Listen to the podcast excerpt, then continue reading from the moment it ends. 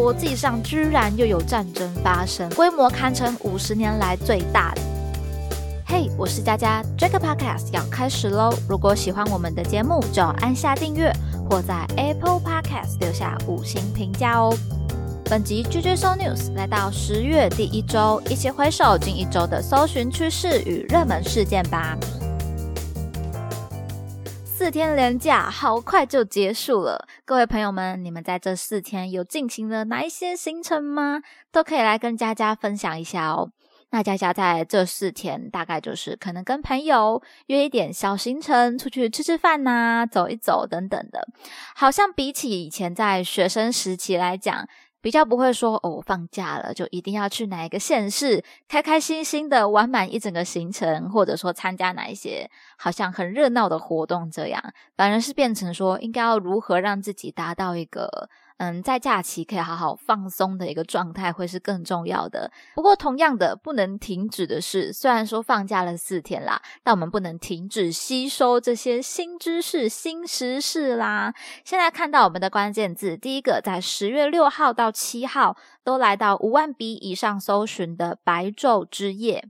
这是缘起于法国的跨业文化活动。法国从二零零二年开始举办，那台湾则是在二零一六年开始跟上举办了。活动有三大精神：跨业举办、公民参与以及免费参加，希望可以打破大众娱乐与艺术的界限。其实活动一直以来算是蛮有嗯很多响应的，很多参加者。那今年台湾的活动主题呢是起义吧。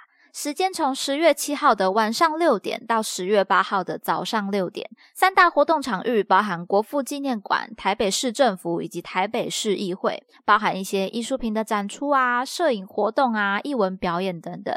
展出的六大主题则包含国际视野。艺术公园、自由街头、占领府会、一夜影展以及议题响应。至于各主题的内容如何呢？我觉得还是要现场感受到的人才是最深刻的。那像佳佳的朋友，其实有在台北的，也有人去参加，感觉从他们分享的一些照片看起来。是还蛮棒的一个活动。我之前虽然知道这个活动啊，觉得蛮特别的，但是还没有说会为了这个活动特地跑去台北这样的一个心情。不过这次看到朋友的实际分享，就觉得诶还是明年要去看看呢，就有点心动了。我个人觉得最大的亮点应该是跨业举办，也因为是跨业举办哦，所以对于空间的运用，其实也舍去了一些。嗯，不一样的限制吧。像大家看到，可以在市政府啊、市议会来办展演的话。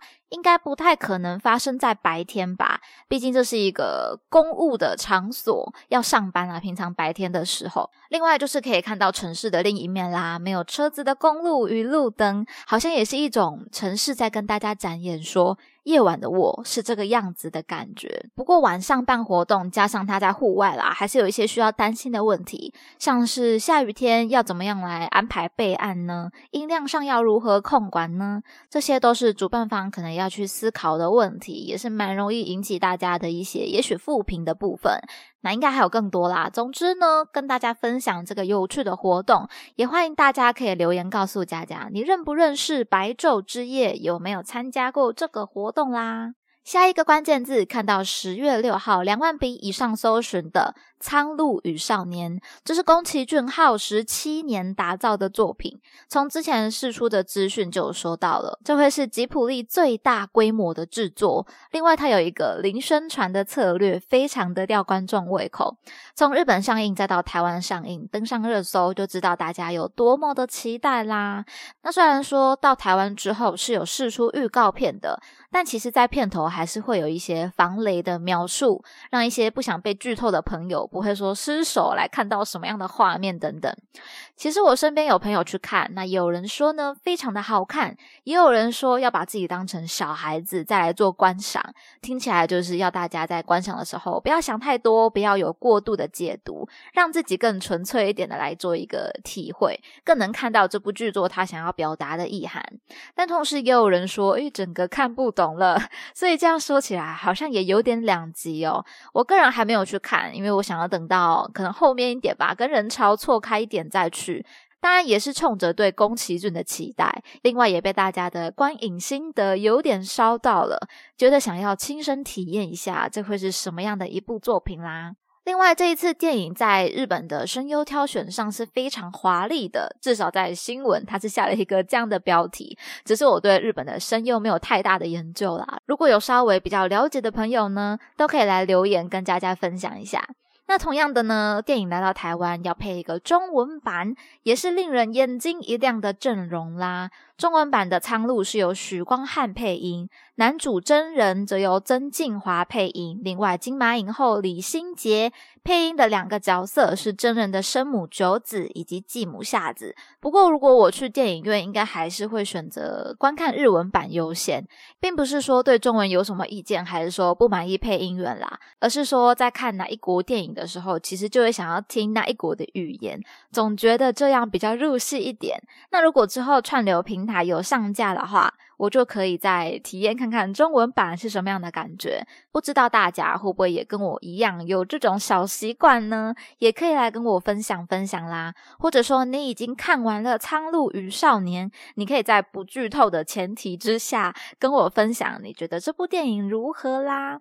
下一个关键字看到国庆烟火，其实从十月六号、十月九号到十月十号。都有不少的搜寻次数哦，最高的是落在九号，来到十万笔以上的搜寻。国庆日到来，烟火啊，各种活动的规划，还是许多人非常关注的议题了。那不过这一次好像听到大家，嗯，对于台中国庆烟火。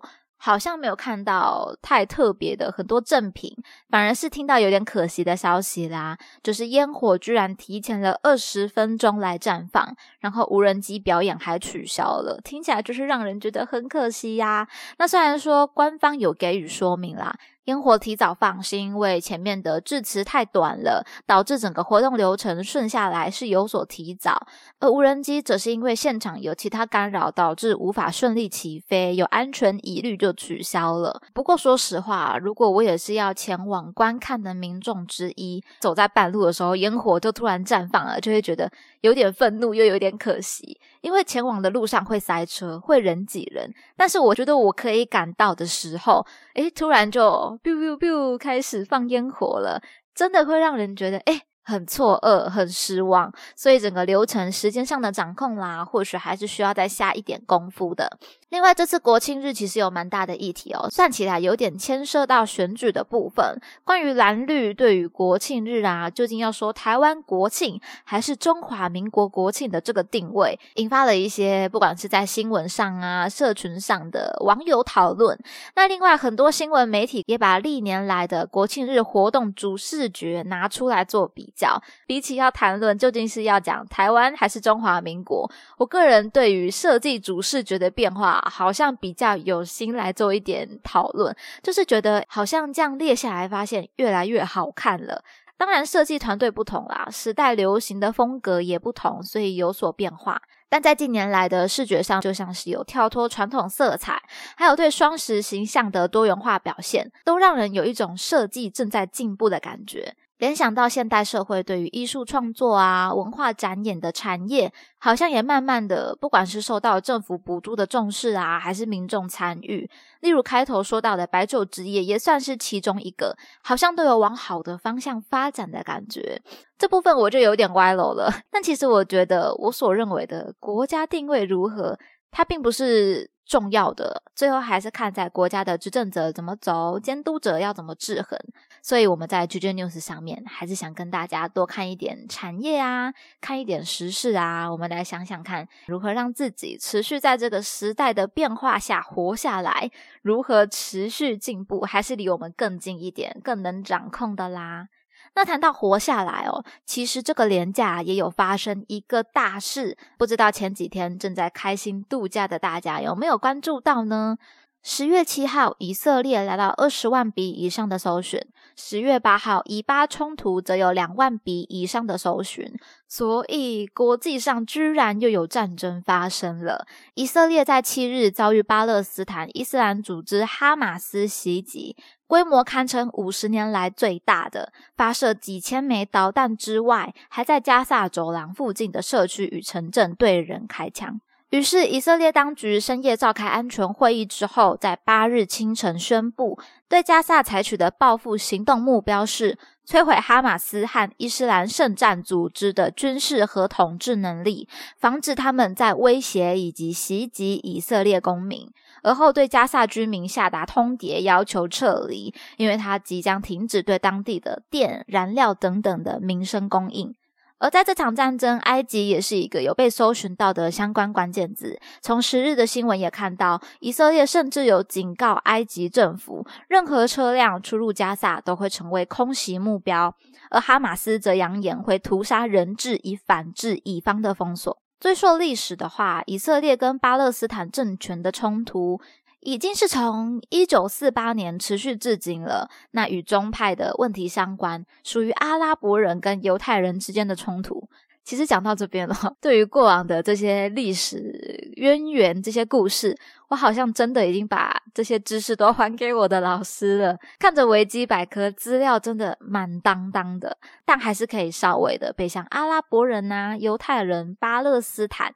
这些关键字稍稍的唤醒，说：“哦，对，这个地方很久之前就有冲突的这个记忆。”而对于现在来说，战争这两个字真的听到就怕怕的。尤其我们这些生活在安稳中的人类，依赖建设科技的人类，如果有战争的话，一定是。一百趴非常慌乱的，而这次的以巴冲突，根据世界粮食计划署指出，目前已经向超过十万名的巴勒斯坦境内难民分发食品，但在未来几天，难民人数会快速增加八倍甚至更多。也许接下来有一些捐款的管道，大家也可以来凝聚一下小力量。